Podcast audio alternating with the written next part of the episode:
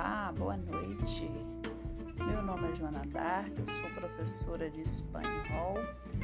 Estou trabalhando nesse tempo de aula virtual, é, enfrentando os desafios das aulas remotas. Todos os dias tem um leão para matar, todo dia um novo aprendizado. Mas, enfim, os desafios são para isso, né? Para nos colocar para frente, para nos avançar. Mas nesse momento estou muito tranquila aqui na minha casa, em frente ao ventilador.